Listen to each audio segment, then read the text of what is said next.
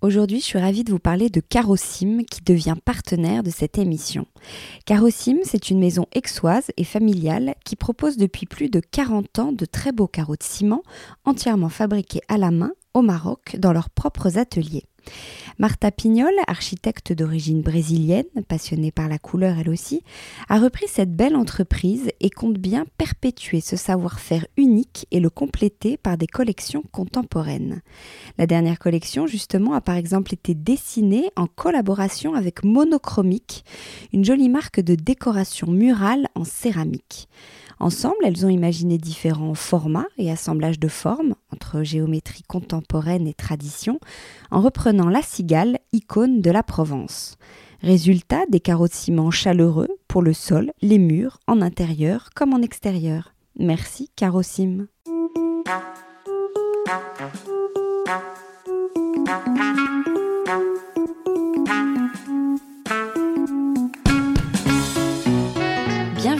Club, une émission de décodeur, le podcast qui parle de celles et ceux qui font la déco aujourd'hui. Je m'appelle Hortense Leluc et dans le club, je suis accompagnée de trois chroniqueuses, Marie Farman, Violaine Bellecroix et Billy Blanquette, des expertes de la déco, du design ou du lifestyle, pour parler de tout ça justement. Portraits, événements, idées déco, nouveautés, écologie, projets divers et variés. L'idée, c'est de partager nos repérages et nos bons plans dans la joie et la bonne humeur. Allez, bienvenue au club. Bonjour à tous, bienvenue dans Le Club, l'émission dans laquelle je suis accompagnée de trois autres journalistes. Marie Farman, journaliste pour les plus grands magazines de déco. Et... Carrément. Au moins. bah oui. Et cofondatrice du label Ava, donc Ava c'est H-A-V-A, avec la designer Charlotte Juillard. Violaine Bellecroix, DA, styliste, rédactrice en chef de Marie-Claire Enfant et qui anime le mouvement Média 8 pour nous sensibiliser à l'écologie. Et Billy Blanquette, que j'espère vous suivez sur Instagram et sur son blog du même nom. Bonjour les filles. Salut Bonjour. Salut, j'espère que vous allez bien. On ne s'est pas vu encore depuis la nouvelle année. Bonne année. Bonne année. Attends, est-ce qu'on peut encore? Oui, oui, on peut bah, tout à fait. On peut. bien sûr, si tu veux. Mais oui, on peut. Il n'y a, pas de, y a, pas de, y a pas de moment pour se souhaiter pas de la bonne année. Toute l'année, on va se dire bonne année d'ailleurs. J'en profite pour remercier Archic qui nous accueille dans son agence parisienne. Je précise Paris parce qu'ils sont aussi à Marseille et à Toulouse. Alors Archic, c'est une agence un peu hybride. Moi, moi, je trouve leur concept qui est vraiment génial. D'un côté, ils font de l'immobilier, ils estiment, ils vendent, ils achètent. Et de l'autre, mais enfin pas forcément de l'autre justement parce que c'est intégré. Ils ont une, euh, une agence d'architecture, ils accompagnent les clients dans leurs projets de rénovation, d'aménagement ou de décoration. Et ça c'est quand même super quand on achète un bien de pouvoir directement être accompagné si on a besoin. Ils sont aussi éditeurs, ils travaillent avec des designers pour des collections en co-création. Ils ils éditent une jolie revue aussi et ils ont une galerie où ils présentent le travail de designers, artistes ou des marques invités où nous sommes justement aujourd'hui. Vous connaissiez Archic oui, moi j'avais fait d'ailleurs un, petit reportage sur mon blog et c'est un très joli. Euh, bah, J'aime beaucoup le concept et effectivement et en plus les lieux sont très beaux, je trouve. Ah oui, là où on est, c'est là on est beau, on est bien là. On est bien installé. Alors, de quoi va-t-on parler aujourd'hui? Donc, Laetitia, Billy Blanquette, tu vas nous parler de la lumière. Absolument, parce qu'on en manque trop là en ce moment. C'est un bon sujet d'hiver. euh, Marie, toi tu vas faire un, un, sujet sur les projets et la manière dont les designers contemporains repensent nos lieux de vie du quotidien. C'est ça. Toujours très très pointu. Et, mais non, justement, non, c'est vraiment sympa. On verra. Ouais, on verra. et Violaine, tu vas nous confier trois trucs qui ont changé ta vie. Voilà, rien que ça. Oh. Carrément. Carrément. Oui. Et donc, on va être transformé Peut-être ça va changer la vôtre. Ah, bah oui. Mm. Bon. Eh bien, Laetitia, tu as la parole. Vas-y, c'est parti. Eh ben, écoute, alors c'est parti. Euh, moi, aujourd'hui, effectivement, en ce début d'année où la lumière euh, manque euh, cruellement, alors qu'on sait à quel point elle est bonne pour notre morale et notre bien-être. Donc, j'ai envie de faire une, une mise en lumière sur les éclairages de la maison, parce que, comme on le dit à chaque fois, je reparle de mon livre, mais quand même, c'est important. Euh, dans notre livre, donc toi et moi, qu'on a écrit avec Caroline Vatelet, La lumière, c'est l'énergie, le feu, la vie. Euh, moi, je ne sais pas si vous, c'est pareil, mais rien ne m'a jamais fait plus rêver que de voir depuis la rue euh, un, intérieur éclairé. Euh, depuis que je suis toute petite, dès que j'aperçois un appartement éclairé. Tu les gens dans la rue Ouais, j'ai envie de rentrer dedans. c'est, ça me donne super. Mais je crois que c'est ça qui a fait que j'ai, j'ai bossé dans la déco d'ailleurs, parce que c'est vraiment. Je trouve ça hyper joli en fait. Et alors ça m'a justement jamais autant sauté aux yeux que ces derniers temps parce que j'ai un chien depuis un an. Et euh, donc, je passe pas mal de temps à marcher dehors. Et donc, bah, comme je fais la balade le matin et le soir, il fait nuit. Euh, en tout cas pour l'instant. Et, euh, donc, j'ai tout le loisir de voir les intérieurs des maisons devant lesquelles je passe. Bon, je tiens quand même à préciser que j'ai pas le nez collé à la fenêtre et que je suis pas une, voyeuse. Mais tu fais pas des photos? Non, je fais pas des photos. je, cherche, voilà. Mais euh, ce que j'aperçois en dit long sur le rapport que chacun entretient avec euh, la lumière et les éclairages. Autant euh, certains intérieurs me donnent envie d'en voir plus et d'y entrer, autant d'autres me glacent, voire me terrifient. Parce que moi, je, enfin, je trouve, moi, je ne sais pas vous, mais je trouve qu'il y a plein de gens qui prennent pas assez en considération la lumière, que la déco, ça fait pas tout, que je préfère presque un intérieur dont la déco va pas me plaire à 100%, mais où il y a une, lumière chaleureuse, qu'une belle déco avec une lumière euh, toute pourrie, blanche, euh, triste. Donc je dis non. La lumière permet de rééquilibrer les énergies. Elle a le pouvoir de jouer sur l'humeur des habitants de la maison, donc on y fait attention. Donc si on respecte quelques règles de base, il euh, n'y a pas de raison de ne pas se faire un intérieur chaleureux. Alors je vais peut-être dire des choses qui semblent évidentes pour certains, mais quand même, je me suis dit qu'une petite piqûre de rappel ne faisait jamais de mal. Donc, comment est-ce qu'il faut un peu installer ces, luminaires? Euh, Dans l'idéal, et on va le voir plus en détail, euh, parce que ça s'applique à peu près à toutes les pièces de la maison, il faut une lumière qui éclaire l'ensemble et des lumières euh, indirecte. Donc, il faut déjà une suspension qui va créer une lumière générale et qui ressemble plus euh, à la lumière du jour. Ou, si la pièce le permet euh, et les murs aussi, on met des appliques. Les appliques, c'est hyper pratique parce que ça va faire un éclairage doux et indirect qui peut même remplacer d'ailleurs la suspension. On n'est pas forcément, euh, on n'est pas obligé de mettre une suspension. Alors à savoir, ça c'est des petits trucs euh, pour jouer avec la lumière. Si le plafond est bas, en choisissant des appliques qui vont éclairer vers le haut, ça va atténuer ce sentiment d'étouffement euh, et agrandir visuellement l'espace. Et à l'inverse, si elles sont orientées vers le bas, ça va permettre de réduire ce sentiment de vide qui est, qui est créé par une grande hauteur sous plafond et donc rendre l'espace plus cosy. Donc on peut jouer aussi euh, avec la lumière et les appliques, c'est assez pratique pour ça. Et puis une fois qu'on a la lumière générale, euh, il faut les lumières indirectes. Et c'est ça qui manque souvent assez, euh, assez cruellement dans pas mal d'intérieurs, avec des lampes à poser. Alors là, bah là, les lampes à poser, on a vraiment l'embarras du choix. Il y a 36 000 marques, 36 000 formes, styles. c'est vraiment un super bel objet déco en plus, donc faut pas s'en priver. Et donc ces éclairages indirects, ils vont créer forcément différents espaces parce qu'on va en mettre à différents endroits dans la pièce. Par exemple, prenons le salon. Euh, vous entrez, vous éclairez rapidement euh, grâce à une suspension ou des appliques, mais ça va pas, ça fait pas tout. Ensuite, il faut installer des lampes de manière à créer des ambiances. Donc, une à côté du canapé, à la hauteur du visage. Ça, c'est hyper important, de manière à éclairer le visage de la personne avec qui on parle. Euh, mais aussi pour lire un bouquin, par exemple. Si on a une bibliothèque, ben, on va mettre une lampe dans la bibliothèque ou pour éclairer les livres ou les objets. Et puis on en met dans les coins pour éviter les zones d'ombre aussi, parce que euh, ça peut être un peu, voilà, un peu tristoun, un peu sombre. donc c'est sympa d'éviter les, zones d'ombre. Mais je dirais, on n'en met pas une ou deux. En fait, on met plein de, de on met plein de lampes à poser. Moi, je trouve que plus il y en a, enfin, je sais pas si vous, vous en avez beaucoup chez vous, mais vous, vous avez dû faire des. Non? Ouais, moi j'en ai pas mal. J'aime pas l'éclairage. Euh, qui vient du plafond Qui vient du plafond. Moi, je, bah. déporte les suspensions. Oui. Parce que comme ça, ça tombe pas au milieu, et ça peut te permettre, tu vois, tu la déportes avec les fils, là, les fils. et comme ça, ça t'éclaire un coin. Après, le problème des lampes à poser, moi j'adore, mais on voit rien chez moi. C'est très joli, mais. Ouais. Bah, si tu veux lire ton livre, euh, Ma mère trouve ça un peu sombre. Ah oui, c'est ça, ça dépend de l'âge en fait. Ça dépend de l'âge. moi, je vois, il faudrait, faudrait alterner, tu sais, entre les éclairages un peu dits techniques, euh, tu vois, sur les lampes de chevet, les choses comme ça, et, euh, et les lampes qu'on aime ou qu'on chie, voilà, parce qu'en fait, euh, et puis après, tu peux aussi, euh, parce que la, lumière blanche, ça éclaire bien, ouais, mais c'est pas beau. Non. Et la lumière jaune, ben, oui, c'est plus, c'est plus tamisé, quoi.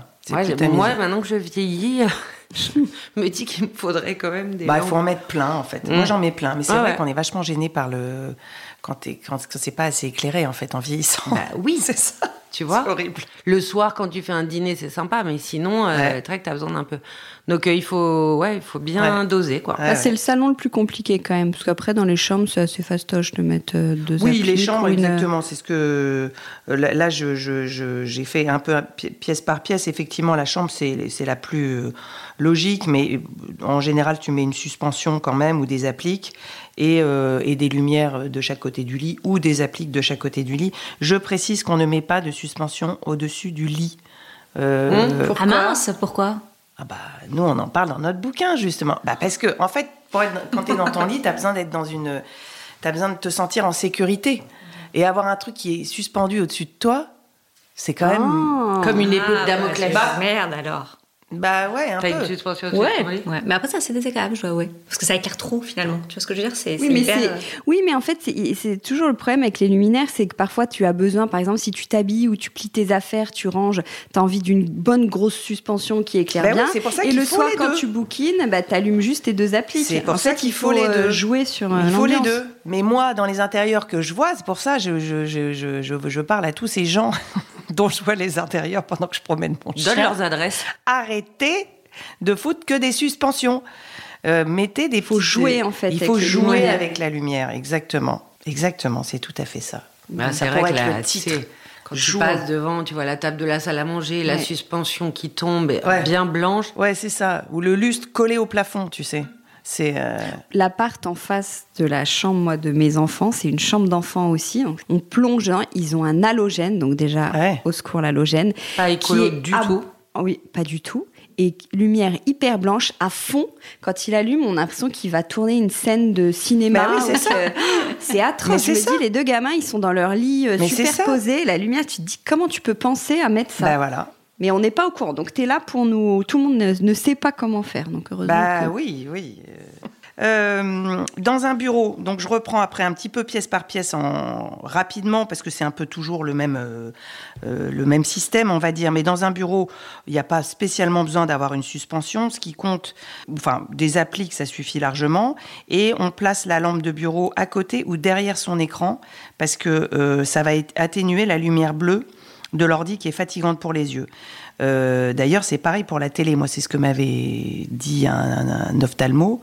Euh, c'est que si vos enfants, ou nous d'ailleurs, euh, on regarde un écran, c'est important de mettre des lampes à côté. Il faut que ce soit éclairé. Regarder un écran dans le noir, il n'y a rien de pire en fait. C'est hyper mauvais pour les yeux. Parce que t'es ébloui, tu travailles vachement et tout. Donc, c'est important de, de mettre une lampe à côté de son ordi dans son bureau. Donc une lampe articulée, par exemple, c'est parfait. Comme ça, on déplace selon ce qu'on a besoin de faire. La cuisine, bah alors là, la cuisine, c'est quand même le truc qui a besoin d'être vraiment particulièrement bien éclairé. Donc, euh, euh, par contre, là, c'est pareil. Si on a, on, on, prend ses repas dans la cuisine, bah, il faut avoir un, équilibre entre les deux parce que autant on est content d'avoir des spots euh, euh, quand on cuisine, euh, sous la enfin, au niveau de la crédence, etc. Mais quand on passe à table, on n'a pas forcément envie d'avoir des spots au-dessus de, soi. Par contre, effectivement, l'endroit où on, va prendre ses repas, c'est sympa d'avoir une suspension. Alors là aussi, les suspensions, pas trop hautes. Parce qu'il y a des gens qui collent des suspensions. L'autre jour, je me suis fâchée avec mon beau-frère, d'ailleurs, s'il m'entend. il est allé coller sa suspension beaucoup trop haut. C'est joli d'avoir des suspensions basses, sans pour autant, te... bah, tu te les prends pas dans la figure, mais euh, faut que ce soit. Ça fait quoi que ce soit trop C'est quoi ton problème? C'est pas très joli, c'est vrai. C'est pas beau. Ah. Hmm. Ah, tu vois, toi, tu mets tes suspensions hautes? J'ai pas de suspension. Ah bon, d'accord. Bah non, mais c'est pas beau quand c'est collé. Ceci dit, au-dessus d'une Ceci dit, parfois c'est trop bas et en fait, t'as de la lumière en ah, plein, pleine figure. Ah non, il faut que ce soit au-dessus quand t'es assis. C'est quand même, c'est bien Un mètre au-dessus de, la table? Ah J'imagine qu'il y a des règles, euh, les archis d'intérieur, il doit y bah avoir des règles de. Ah oui, ça j'aurais dû euh, interviewer un archi d'intérieur, zut. Mm. Ouais, faute. moyen la chronique. Ouais, moyen, ouais. Sympa. sympa. Bon, bah si c'est comme ça, je m'en vais. Euh, Elle a tellement de dossiers sur nous, Hortense, maintenant. Elle pourrait faire, tu sais, couper, hop, nous faire un truc et on est ah foutu pour la faire fin un bêtisier. Ouais. Ah, j'y avais pensé pour la fin de l'année, petite parenthèse, mais en fait c'est énormément de boulot parce qu'il faut reprendre tout. Ah bah, non, mais c'est plein de mini phrases, mais c'est hyper drôle. Je pense que ça peut être drôle. les moments à la fin des, ouais. Mais que ce soit cette émission ou d'ailleurs ou, les autres, quand bah tu termines avec une interview, mais c'est vachement et tu t'arrêtes et après tu, tu débriefes avec l'invité et là c'est trop drôle. Il y a ça ou le moment où les gens bug ou euh, ouais. Ah, ah, peut-être mhm. un jour. Euh, et ensuite, je termine avec la salle de bain. Euh, alors là, bah, c'est pareil. en fait, hein. c'est toujours la même chose, mais la salle de bain, euh, il faut avoir une lumière qui éclaire quand même suffisamment bien pour pouvoir pas avoir le teint blafard et pouvoir se, maquiller ou se raser. Et à côté de ça, pouvoir euh, éteindre la lumière euh, vive et, euh, et, avoir une lumière plus douce pour prendre son bain, être tranquille, au calme dans sa salle de bain. Et puisqu'on parle de, teint blafard, attention aux ampoules que vous choisissez. Alors ça, je crois que c'est ce qu'il y a de pire. Moi, j'avoue que je, me, je, me, je pense que je me remettrai jamais de la disparition des ampoules à filaments, même si tu vas me dire, Violaine, que c'est super mauvais. Non, je suis comme toi, mais maintenant, quand même, je trouve qu'ils arrivent à faire des oh. ampoules à filaments LED qui sont pas mal. Franchement. Après, le problème, c'est qu'un, c'est cher. Deux, faut les tester. À chaque fois, je rentre à la maison, je me dis, ah non, c'était pas celle-là, c'était l'autre. Mais bon, euh, oui, mais si tu veux laisser allumer tes lumières, etc., pour la consommation, oui, même ne serait-ce que pour ta que c'était joli, la ah bah différence. Ah Moi, j'ai une copine qui a encore un stock. Elle a pris un stock de, de, de filaments. Chez Jurassic Light, euh, oui, Jurassic Light. Tu pas en trouves, je crois. Mais je devrais pas donner l'adresse. Non, c'est pas bien. Chut, coupé. Pas écolo du tout. Ouais. c'est pas écolo. Mais franchement, t'en trouves. Mais même les halogènes, moi je trouvais ça bien mieux, mais c'est pareil, c'est hyper. Euh, ah oui, parce que tu avais les variateurs. Ça, c'est super. Mais t'as des variateurs encore. Ah moi, j'ai tous les variateurs. Ouais. Tu, tu peux le poser. c'est génial. Ouais, oui, mais les ampoules halogènes. Ah oui. Tu vois, ah moi, je mettais des ampoules halogènes sur mes, mm. mes lampes. Oui, non, mais là. Bon, enfin, bon, bref, je sais, je sais. Hors de question. Hors de question, voilà. Bon, voilà. Euh, en tout cas, euh, juste une chose, vérifiez bien euh, que l'éclairage est chaud et non pas froid, parce que c'est ça le truc. C'est comment on peut même vendre cet éclairage froid, je ne comprends même pas. Bah si, mais arrête, qui aime bien, mais chacun ses goûts. Ah bah oui, mais t'as... je suis pas d'accord. Ah Moi, je dis non. Moi, quand je promène mon chien, je veux pas avoir ces lampes-là. Non, mais je suis d'accord, c'est pas beau, mais ça doit être utile à certaines personnes. Et il y en a qui préfèrent. C'est pas euh, beau, c'est triste, on dirait ouais, mais au moins ça éclaire. Il y en a ceux qui sont moins sensibles à la déco, tu vois, ils ont envie que c'est C'est non. Moi, je suis pas d'accord. On dirait des néons. Euh... Ouais, j'aime pas du tout. Euh. Non. Je sais pas. vu un truc hyper bien chez euh, Lisa Gachel. À un moment, elle avait vachement documenté ses travaux et elle avait mis dans sa salle de bain. Je trouvais ça pas mal parce que ça éclairait vraiment dans la salle de bain. T'es obligé, mais elle avait fait tailler un miroir plus large que euh, la rampe d'ampoule là. Ah oui. Tu vois le, donc en fait la lumière était forte. Mais derrière, euh, un peu tu vois un peu dimé par rétro le miroir. éclairé un peu. Je trouvais ça vachement bien. Ouais, oui, bah c'est ça. Il y a plein En plus, c'était vraiment. Elle avait fait découper un miroir, elle l'avait mis dessus. Euh, je me souviens pas tous les détails techniques, mais je trouvais que c'était une bonne idée. Hum. Elle est pleine d'idées là. Elle déménage. J'ai hâte de voir ce qu'elle va. Ouais, ouais. Elle a toujours des bonnes idées avec des Enfin, tu vois, des tutos faciles. En exactement, fait. tu sens que tu peux euh, le faire, euh, que c'est pas euh, des coups délirants. c'est assez. j'aime bien aussi son Moi aussi, j'aime bien son. Ah ouais, c'est hyper joli, hyper coloré. Mm. voilà. Et puis, bah, dernière petite chose, pensez aux bougies, mais pour penser à les éteindre aussi. Voilà. Moi, c'est ma grande angoisse, effectivement, quand j'ai des bougies allumées, je redescends, je sais pas combien de fois, j'ai toujours la truc, elle reste allumée. Ah oui. Quand je me couche, ouais. Bon, enfin bref, et ça c'est hyper joli. Moi maintenant, tous mes dîners, je les fais que aux bougies. Je trouve que ça change complètement la. Ah, tu n'allumes que des bougies dans toute ta pièce. Ouais. Je mets des, lampes à poser un peu plus loin, mais le, sur la table, je mets plus que ah des bougies. Des bougies hautes. Euh, c'est pour éclairer le visage, en fait. Et c'est hyper agréable et ça te met une. Tout de suite, ça crée une ambiance, en fait. C'est pas mal. Bon, bref. Voilà. Donc, écoutez, c'était ma petite. Euh, les bons tuyaux. Merci. C'était ma petite revendication côté lumière. Donc, je compte sur vous pour mes balades. Merci, Billy Blanquette. Euh, Marie, Marie Farman, tu vas donc nous parler, toi, de comment les designers contemporains repensent et réinvestissent aujourd'hui les lieux de vie et d'accueil de notre quotidien. Est-ce que c'est bien ça? C'est ça, oui. Moi, je vais vous parler à travers euh, quelques beaux exemples récents, donc de l'impact du design dans les lieux publics et dans les lieux de passage. Donc, euh, ça peut être une église, un terminal d'aéroport, une bibliothèque. Donc aujourd'hui, le design il est souvent associé à des marques, comme euh, vous, on peut tout le constater, à des coups de com, à du name dropping. On parle du canapé de machin, de la chaise et de trucs. Euh, on est beaucoup dans l'image et, euh, beaucoup dans le storytelling, mais c'est normal aussi. Il hein, faut, faire vendre. Mais on oublie parfois l'un des premiers buts du design, qui est quand même à l'origine une discipline faite pour harmoniser et améliorer notre mode de vie, l'environnement humain et la vie de tous les jours, donc que ce soit de la conception d'objets pour la maison que euh, l'aménagement des villes pour qu'elles soient plus ergonomiques. Euh, donc penser le design des lieux de vie et d'accueil, donc ces lieux qui vraiment qui brassent beaucoup de gens et beaucoup de public, est un exercice qui est quand même hyper difficile car il implique beaucoup de contraintes. Donc ça doit résister à l'épreuve du temps, du passage et des modes surtout en termes de style parce que trouver l'équilibre entre l'esthétisme, la praticité et le contexte, c'est un défi qui n'est pas toujours euh, facile à relever.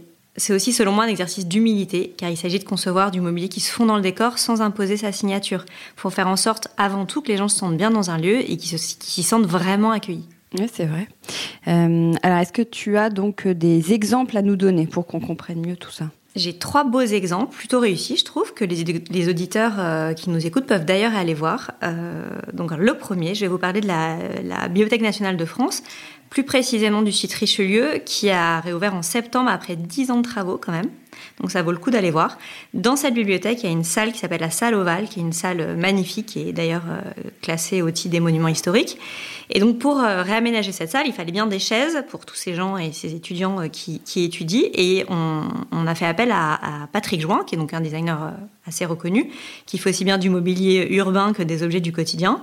Il a créé des chaises qu'il a appelées les chaises Oria pour les 160 postes de lecture de cette salle. Donc chaque jour dans cette super belle salle euh, ovale, euh, il y a des centaines de lecteurs qui défilent. Donc fallait donc se mettre à leur place. c'est des gens qui restent assis pendant des heures normalement pour étudier. Et aussi très important, je trouve, de la part du designer, c'est de se mettre à la place de ceux qui soulèvent ces chaises matin et soir pour entretenir la salle. Donc le personnel d'entretien. Et d'ailleurs, Patrick Join, le designer, explique, je le cite, en tant que designer, nous devons avant tout penser des objets qui rendent service. Et je trouve qu'on oublie un peu trop euh, parfois mm. ça. Donc pour développer cette chaise, il y a eu un long travail de recherche et développement qui est mené avec le bureau d'études du mobilier national, qui s'appelle l'ARC, qui intervient pour tous ces types de projets qui ont, qui ont lieu euh, dans des bâtiments qui appartiennent à la République. Cette chaise, il fallait qu'elle soit à la fois légère, super confortable et super robuste. Donc sa structure, elle est en bois massif et l'assise et le dossier sont en cuir noir. Elles ont été fabriquées par Alki, qui est ce fabricant du Pays Basque spécialisé dans le travail du mmh. bois. Donc on est aussi dans une production locale, ce qui est, euh, ce qui est pas mal. Donc vous pouvez aller voir euh, bien sûr ces chaises dans cette majestueuse euh, salle ovale qui est toujours euh, belle à voir. Et pour ceux qui n'ont pas forcément envie de s'y installer et de rester étudier, on peut aussi juste jeter un petit coup d'œil et aller se poser chez Rose Bacry qui a aussi investi les lieux après la rénovation. Ouais, c'est hyper beau. Dedans? Ouais. Ouais. On mettra des photos sur Instagram. Ouais, j'en ai envoyé des belles d'ailleurs. Un autre exemple, Marie? Oui, j'ai un autre exemple qui est le terminal 1 de Roissy qui a réouvert aussi, qui était fermé depuis euh, moins longtemps que la, bibliothèque. Euh, ça fait un petit moment, je crois qu'ils ont fermé à cause euh, de la crise Covid, mais aussi pour faire quelques travaux. Donc le terminal 1 de c'est ce bâtiment circulaire en béton qui a été conçu à la fin des années 60 par l'architecte Paul Andreu, donc un bâtiment assez emblématique.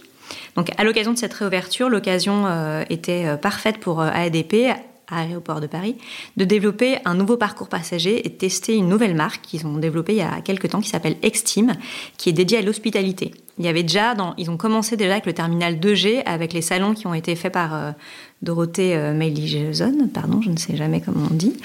Euh, le but de cette nouvelle vision, en fait, c'est de proposer aux passagers le meilleur du design et de la culture à la française. Ça, c'est un peu aussi pour euh, le storytelling, mais surtout de réinventer le temps d'attente parce que c'est quand même des lieux qui sont assez impersonnels, qui sont assez froids, dans lesquels on s'ennuie un peu et on va acheter des trucs euh, au lieu de rester assis. Voilà. Donc la nouvelle salle d'embarquement du terminal 1, elle a été imaginée par deux architectes d'intérieur qui s'appellent Maxime Lyotard et Hugo Taureau. Donc ils étaient, euh, ils étaient ensemble avant, c'était une agence, mais maintenant ils sont séparés et ils ont chacun leur propre agence. Alors, ils se sont inspirés pour euh, cette nouvelle salle d'embarquement du, texte de Ernest Hemingway qui est Paris est une fête. Donc, il y a des clins d'œil aux années folles, aux éléments iconiques de la vie parisienne. Donc, as des luminaires qui rappellent des feux d'artifice, du laiton un peu partout, euh, en référence notamment au, pied, au comptoir des bars parisiens. Il y a des grandes banquettes en cuir, des détails super soignés. Les matériaux en photo, parce que je l'ai pas vu en vrai, euh, semblent assez précieux, mais bon, j'imagine que c'est très étudié pour être résistant, car c'est vraiment un lieu de super grand brassage de gens. D'ailleurs, on trouve dans cette nouvelle salle d'embarquement des espaces hybrides. Donc, il y a des petits coins pour se reposer, des petits coins pour travailler avec des prises, d'autres pour euh, déjeuner. Donc c'est assez bien fait, c'est assez euh, sur les photos, ça paraît assez luxueux, ça paraît même étrange de trouver ça dans un dans un terminal d'aéroport. Mais justement cette idée de, rendre les terminaux plus accueillants, voire carrément euh, cool et, et attrayants, c'est pas tout à fait nouveau. Certains terminaux d'aéroport sont mythiques, ils ont été pensés par des grands designers dès les années 60. Et un des plus emblématiques, par exemple, c'est le fameux terminal 5 de JFK à, New York, qui est conçu par Aero Saarinen. Pardon. Donc jusqu'au début des années 2000, les passagers en transit pouvaient euh, s'asseoir et patienter sur des fauteuils de Charles Eames, de Raymond Loewy ou de Werner Plattner. D'ailleurs, ce terminal, il est aussi classé euh, monument historique. Il a fermé pour rénovation pendant longtemps. Et depuis 2018, donc depuis 5-6 euh, ans, c'est devenu un hôtel qui joue à fond sur les codes de l'esthétique 60s, un peu trop, c'est un peu caricatural, mais quand on y va, parce que c'est très facile d'y aller, c'est juste euh, quand vous prenez l'avion, euh, c'est juste devant. C'est quand même super beau, les volumes sont impressionnants, il y a un tableau d'un fichage euh, d'origine, enfin c'est vraiment, ça vous plonge dans un, dans un univers assez incroyable. Il y a aussi d'autres exemples, par exemple à Copenhague, le terminal C, il est aménagé qu'avec des, des, chaises et des petites lampes de Arne Jacobsen. Et à Tokyo, le terminal 3 de l'aéroport de Narita, qui est que pour les low cost, à lui était entièrement meublé par Muji. Donc l'idée vraiment, c'est de, rendre ces terminaux d'aéroport, euh, bon là on, a parlé de Paris, mais voilà, plus accueillants, euh, plus, plus que les gens se sentent mieux, qu'il n'y ait pas des temps d'attente hyper longs et dans lesquels on souffre euh, parce qu'on a envie de prendre son avion et pas de rester là. Bon, l'idée c'est pas de rater son avion non plus. et un dernier exemple? Le dernier exemple, oui, c'est un exemple un peu atypique, je trouve, parce que on a rarement eu de la médiatisation autour de ça. C'est l'église Saint-Eustache à Paris qui a remplacé toutes ces chaises qui étaient en très mauvais état par du mobilier neuf, là, tout récemment. Donc Saint-Eustache, c'est euh, une église qui est située au cœur de quartier des Halles, et c'est aussi une des églises les plus visitées de Paris. Elle abrite beaucoup d'œuvres d'art, il y a même un triptyque de Kessaring, ce qui montre quand même son ouverture en termes de, création. Il y a aussi un très grand orgue euh, très impressionnant où il y a des nombreux concerts qui sont organisés. Et il y a quelques mois, le curé lui-même de l'église, qui est le père Yves Trochery, c'est ça Hortense? Trochery, je crois. Voilà. accompagné, euh, bon, il s'est fait accompagner quand même d'un groupe de travail euh, d'experts du secteur du design, mais aussi de paroissiens, a lancé un, un grand appel d'offres pour repenser les assises de son église. Donc chaque designer candidat devait être associé par contre à un industriel ou un fabricant pour répondre à, trois enjeux majeurs qui devaient être donc euh, la légèreté pour pouvoir transporter, déplacer ses sièges, qui soit empilable et qui soit surtout super robuste parce que l'idée c'est pas de changer euh, les sièges d'une église euh, les tous les cinq ans. C'est la designer Constance Guisset qu'on connaît donc bien pour ses meubles, ses objets et bien sûr sa célèbre suspension Vertigo qui a remporté, remporté le concours, ce, ce, ce bel, ce bel appel d'offres avec des bancs qu'elle a pensé réversibles en bois elle était accompagnée par une entreprise qui s'appelle Oussard Mobilier, qui sont des spécialistes des, sièges de culte. C'est assez marrant. Ils proposent des mécanismes notamment qui ont une garantie de vie de 30 ans. Donc là, on est, on épargné euh, de, la casse. C'est euh, des gens qui sont basés en Normandie, donc il y a une production locale, ce qui, est, euh, ce qui aussi faisait sens. Et pour la petite anecdote, cette entreprise n'avait jamais collaboré jusqu'ici avec un designer. Donc c'est vraiment une grande première. Les bancs donc dessinés par Constance Guisset ont été sélectionnés pour leur euh, insertion super harmonieuse dans l'église. La couleur euh, de bois foncé, euh, du bois foncé pardon, se, prête parfaitement à l'ambiance un peu, j'allais dire austère, mais il faut pas dire ça, de, l'église. voilà. Et cette idée super ingénieuse quand même du dossier réversible permet de changer rapidement la configuration des lieux. Donc on peut venir à Saint-Eustache pour assister à l'église, mais aussi à un concert. il faut vite que, que l'église puisse tout changer. Et, ça, les bancs réversibles, c'est une idée euh, quand même super. Pardon C'est quoi réversible? Bah, c'est-à-dire que tu as le dossier qui euh, s'incline d'un côté ou de l'autre. Donc en fait, tu peux ah, euh, d'un côté regarder, enfin assister à l'église, ah non, à la messe, oui c'est ça. Et d'autre côté, tu peux changer de sens toute Tu peux changer de sens toute l'assemblée. Très Donc, et puis il s'empile et ça va super vite. Je, je, voyais pas. Ouais, bah, effectivement, tu fais bien de me poser la question. Il y a un mécanisme qui permet de switcher. Ah, c'est canon, je trouve. Mm. Donc justement, moi je trouve que c'est un très bel exemple de l'apport du design pour une fonction très précise. Ces nouveaux sièges, ils sont à la fois très beaux et très dessinés parce qu'ils ont été faits par un, une designer. Les, les, lignes sont hyper élégantes, intemporelles, le bois est hyper dense, c'est vraiment beau et donc c'est aussi très adapté aux contraintes de la vie d'un tel lieu. Donc voilà, donc je vous invite à aller voir euh, l'église Saint-Eustache pour essayer ces bancs, ce que nous avons fait avec Hortense. Ouais, on s'était retrouvés là-bas par hasard, mais c'était euh, une présentation. C'est que c'est c'est impressionnant parce qu'en même temps, tu te dis pas ce sont des meubles design, tu vois, et c'est pas un contraste fort. Non mais c'est ça, c'est qu'elle a pas fait hyper intégré. Euh, ouais. elle a mais je trouve ça, faire, je trouve ça passionnant, ça, tu vois, pour le coup, plutôt que la chaise, le truc, le machin, de vraiment de voir le design appliqué aux espaces publics, c'est hyper intéressant. Bah, surtout quand c'est fait comme ça, c'est-à-dire que pour conclure, ces trois lieux, qu'il s'agit donc d'une église, d'une bibliothèque ou d'une salle d'embarquement, euh, et, effectivement, ça pourrait s'appliquer aussi aux hôpitaux, ça serait super, montre à quel point les designers ont un rôle hyper important à jouer dans les espaces publics. Il y a un vrai enjeu à faire appel à eux, que ce serait pour euh, penser et meubler les lieux d'accueil, mais aussi pour euh, les harmoniser et pour se rapprocher finalement de, l'humain et de, voilà, de repenser tout ça. Moi, je trouve qu'il y a un vrai enjeu dans, dans l'idée de faire appel à des designers. Ouais, as raison, c'est un super sujet je trouvais ça passionnant. d'avoir sensibilisé à ça. Ouais. Alors Violaine, quelles sont les trois choses qui ont changé ta vie? Je suis sympa de les partager avec vous, hein, quand même. Euh, non, mais c'est vrai qu'en début d'année, moi, je je suis pas très euh, très à l'aise avec le concept de résolution. Je trouve que ça colle plus la pression qu'autre chose. Euh, tu viens de faire tous tes cadeaux de Noël, machin. Là, il faut ça y est être en dry January, plus de trucs, plus de machin. Moi, ça me stresse. Donc en général, je regarde l'année écoulée et, euh, et c'est plutôt un bilan euh, euh, pas négatif, mais voilà. Et dans ce bilan, moi, c'est souvent la transition écologique. J'essaye de me dire est-ce que je vais dans le bon sens? Est-ce que je vais assez loin? Est-ce que, je peux faire autre chose? Ça te, ça te donne au final, finalement, une résolution parce que tu veux avancer. Mais n'empêche, il y a trois choses qui ont changé ma vie, toutes petites. Donc je les partage avec vous parce que c'est pas grand chose et que peut-être que ça changera la vôtre aussi. Donc ce serait bien. L'écumoire, j'en ai déjà parlé, mais euh, je t'attends pas du tout à ça. Du tout. mais l'écumoire m'a fait me rendre compte d'une chose capitale. Un jour, je prends un écumoire. Rappelle-nous ce qu'est un écumoire au cas où un écumoire, c'est euh, un outil de cuisine que tu as dans la cuisine avec un manche et euh, au bout du manche un rond troué pour récupérer quelque chose. C'est comme une petite passoire portative. Ah, Vous voyez l'objet? Bah, Très bien, oui. Et en plus, c'est hyper joli. T'en as des. elle sait pas parce que bon. Euh, parce que quoi? Elle oh, cuisine pas. pas bah, parce que si, tu cuisines je cuisine. Pas. Bah, si. Non mais tu sais. Qu'est-ce que c'est que ce que tu je me fais agresser Non, et non, pour euh, nos auditeurs, mais au oui, je rigole.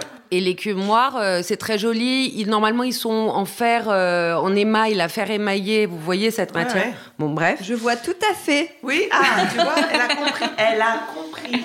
Et, cet écumoire, il m'a fait prendre conscience que je ne pouvais plus vivre bêtement comme ça, à jeter, remplacer sans réfléchir. Vous allez me dire, c'est quand même un peu exagéré euh, vu l'objet, mais non, pas du tout. Un jour, je sors les œufs de l'eau bouillante et je me dis, mais cette eau a encore le pouvoir d'arroser des plantes, de cuire un légume pas épluché, de rebouillir pour décrasser une casserole. Enfin bon, l'eau avait encore plein plein de pouvoir. Et moi, depuis euh, que j'ai euh, l'âge de faire bouillir, euh, enfin de faire des œufs à la coque, vroops, je, je dégageais l'eau. Oui, j'ai jamais pensé à faire ça. Hein.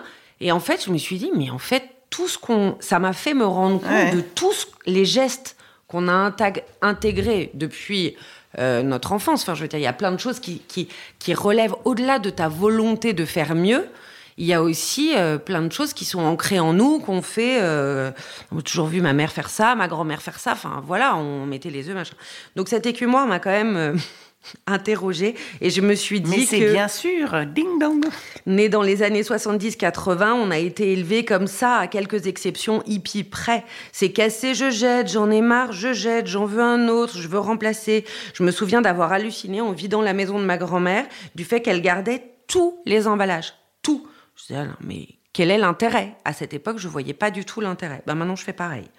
Ah bah tu vois, euh, c'est famille en fait. Alors c'est vrai que tout n'était pas mieux avant. Je suis pas en train de rentrer dans des grands débats là comme ça. C'est pas du tout ça. Mais en tout cas, sur la, dans la transition écologique, le avant, c'est souvent une, euh, comment dire, euh, euh, c'est assez vertueux de, de, se raccrocher à des gestes ou à des habitudes ou, ou de réfléchir tout simplement en se disant comment on fait pour économiser l'eau. Et c'est cet été, je me suis dit, on manquait d'eau, on manquait d'eau, on manquait d'eau. Et donc je gardais toute l'eau pour arroser mes pots. Et c'est là où je me suis rendu compte de ça. voilà. Mais alors du coup, parce que ton eau, elle est chaude par exemple, quand tu fais tes œufs durs. Donc, t'attends. Euh, tu, es tu es patient. La transition ah, écologique nécessite énormément de patience. T'as ta casserole avec l'eau et C'est un peu, euh, ouais, c'est un peu le bazar ou alors, aussi. Ou alors, euh, par exemple, tu, mets ta poêle, euh, ou, voilà, ah, ou tu, mets ta poêle. quelque chose. Bah oui.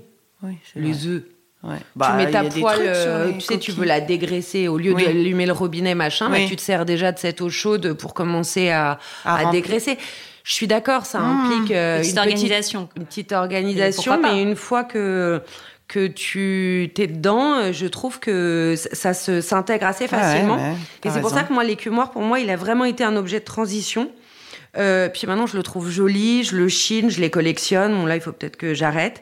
Et ce qui m'a fait rire, c'est que j'étais allée voir l'exposition sur les années 80 grâce à Marie. Et euh, il y avait une petite expo euh, d'Étienne Robial, ah euh, le, graphiste. Pour, pour les auditeurs, c'est celui qui a fait le, logo Canal+. C'est un super ah. graphiste, il a fait des tonnes de trucs, hein, mais entre autres le logo Canal+. Et il s'inspirait des différents modèles d'écumoires, parce qu'il y a les écumoires français, les écumoires japonais. Et pour voir en nombre porté il, ah. il, regardait les espacements et ça lui donnait des idées de grilles et de. Donc je me. Oula je me suis dit que là, l'écumoire, vraiment, il y avait un, un objet de dingue. Donc on sait quoi t'offrir en fait. C'est quand ton année bientôt ah, C'est en octobre. Ah, attendre un petit peu. voilà. Après, un, autre, euh, un autre, euh, une autre matière qui a changé ma vie, c'est le percarbonate de soude. Euh... Vous êtes tout le temps en train d'en parler. Ah ouais, on en parle tout le temps. Mais ça se trouve partout parce que moi je, je, me demande tout ah le non, temps. Je me tu le trouves en vrac, pas en vrac, tu le trouves partout. En fait, c'est une eau oxygénée solide. Je Dans toutes les, ah grandes surfaces, tu trouves ça. Ah quand tu vas faire tes courses au ah Monop ou Vraiment, c'est facile, facile, facile. Je, là, je suis vraiment pas en train de parler d'un un truc compliqué. Une fois engagé sur le chemin de la transition, en effet, il n'est pas rare de rencontrer des petites embûches. Se passer de sopalin au début, ça paraît compliqué. Arrêter la javel complique vos détachages, etc., etc., etc. Mais il y a un ingrédient complètement naturel qui vous fait embrasser le détachage sans aucun effort, c'est le percarbonate de soude.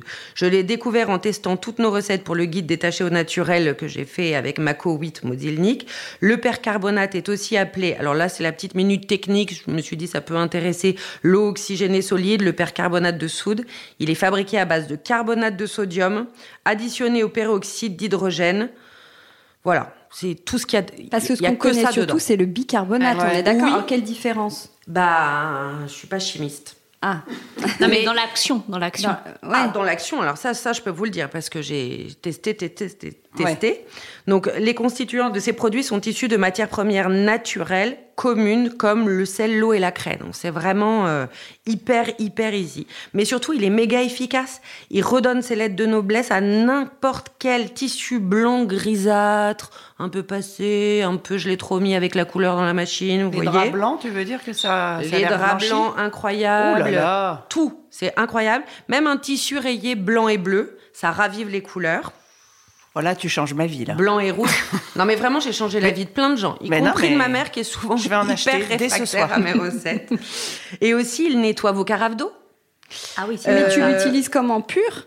Alors, je vais vous dire, il débouche les canalisations. Ça, je l'ai vu ah sur, le, ah. sur le compte de Loïs Moreno, ouais, qui est ah aussi une sacrée wit. Oui, et t'as vu, et avec ses spatules l'autre jour, vachement bien ce qu'elle a Pareil, fait. Des spatules en bois, elle les a Et elle aussi, c'est la carbonate, oh j'adore. Donc, additionné à de l'eau bouillante. Par exemple, tu prends ta carafe qui est toute, tu sais, tout le monde dit le vinaigre, le vinaigre. J'ai jamais rien compris, je vois pas que, je vois pas oh, Ça marche super bien, le vinaigre. Moi, moi jamais bien. Ah bon?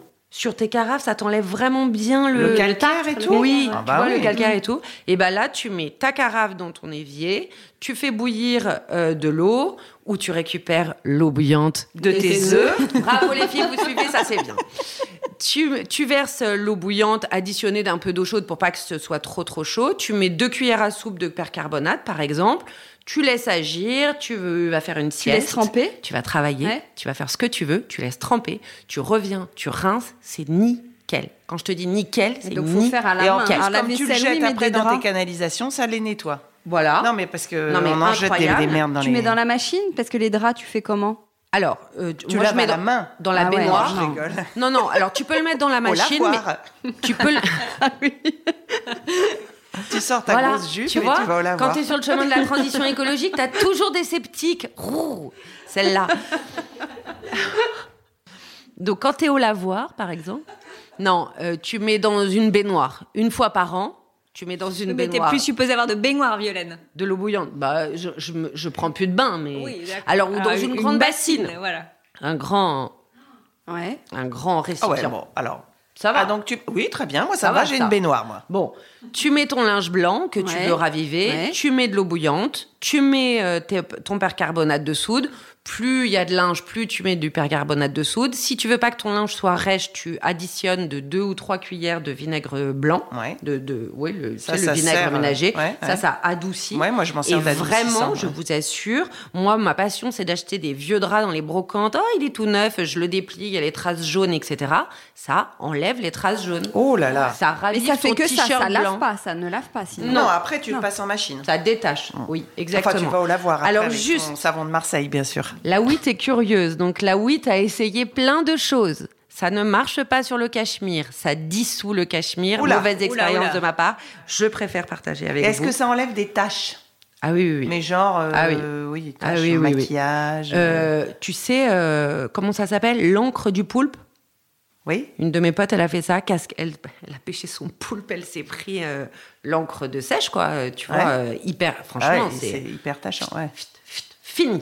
Et les, les tâches de purée, tout ça pour des enfants Ouais, la carotte. La carotte. Ça marche très très bien sur le blanc. Moi, je dis juste, faites attention au linge foncé. Ma 8, elle a essayé sur de la rayure, ça fonctionne, ça ravive. Moi, j'essaierai pas sur du noir ou des, des, couleurs foncées. Et surtout pas, surtout pas sur le cachemire. Vraiment. J'ai dissous un pull. Il a fondu, quoi. Oui.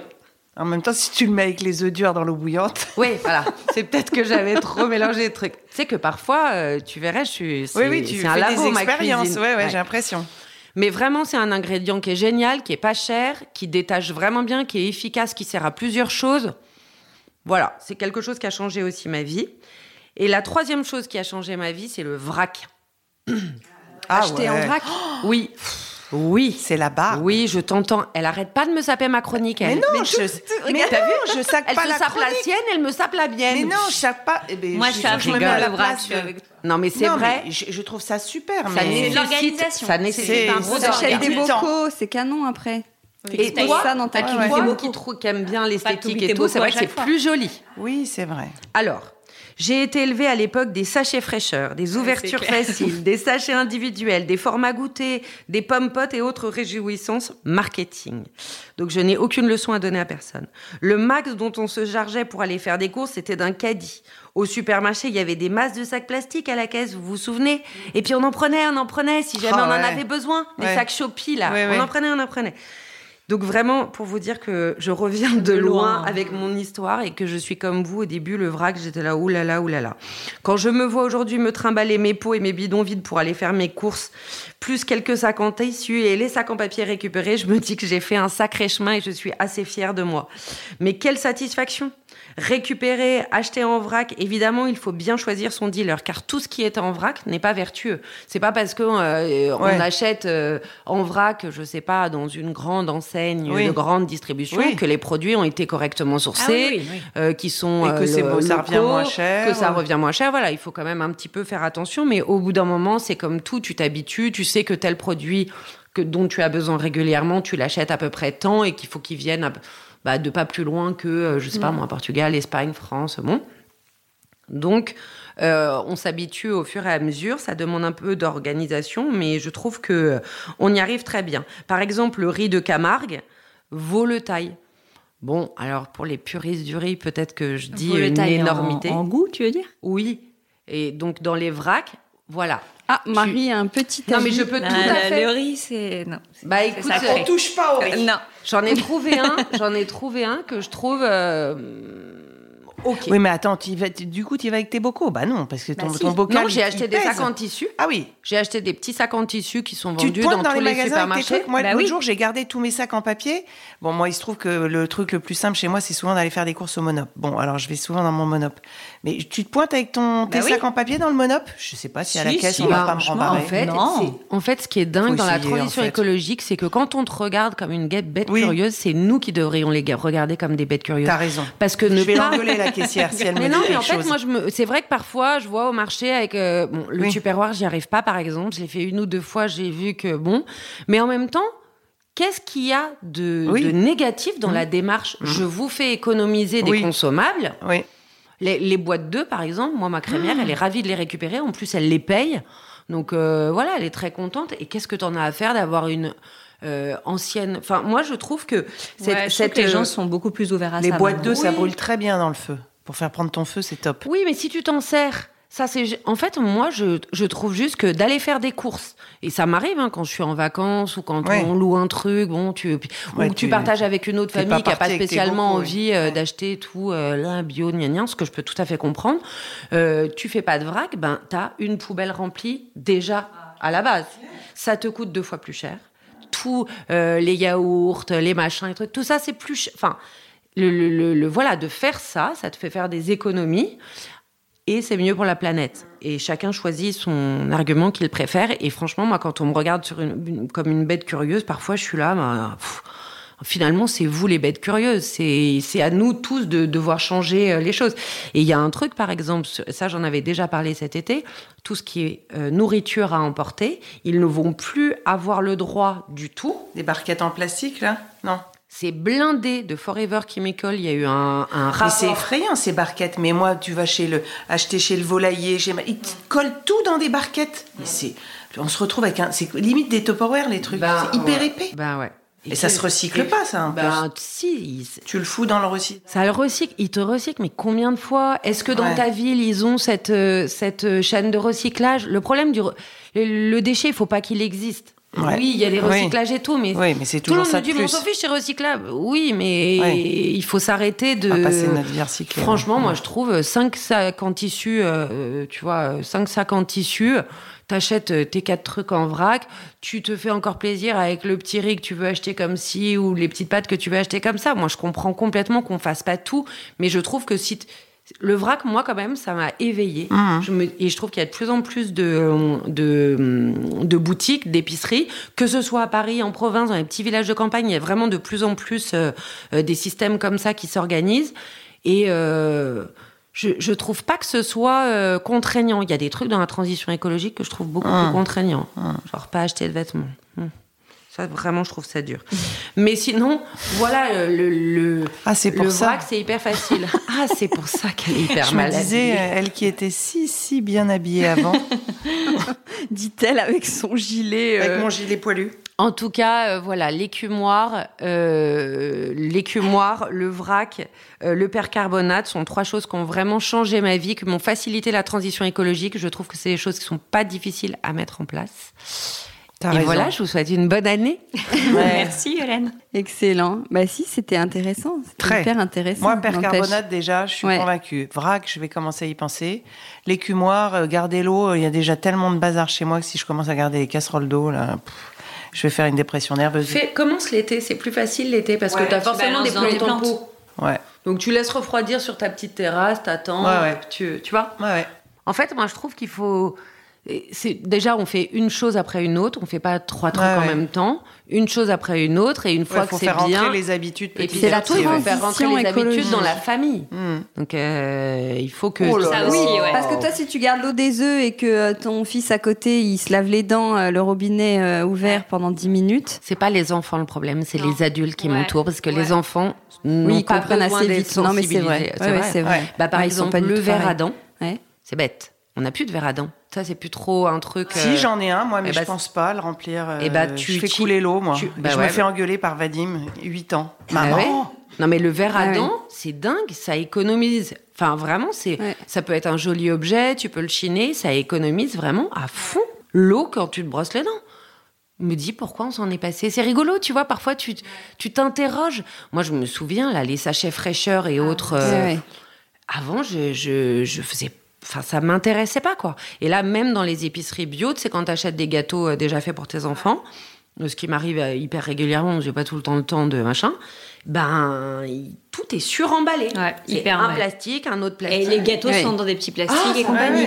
Les, galettes Saint-Michel, pourquoi on remet cinq, un petit plastique autour de cinq galettes Saint-Michel? C'est fou. Hein.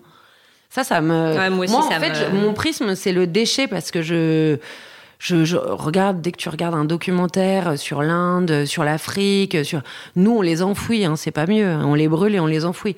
Mais je me dis ça vraiment, on peut agir dessus. C'est facile et on n'a pas besoin des politiques. On n'a pas, alors qu'il y a plein de trucs où on a besoin d'eux, où vraiment faut qu'ils fassent quelque chose pour nous aider à mieux, euh, voilà.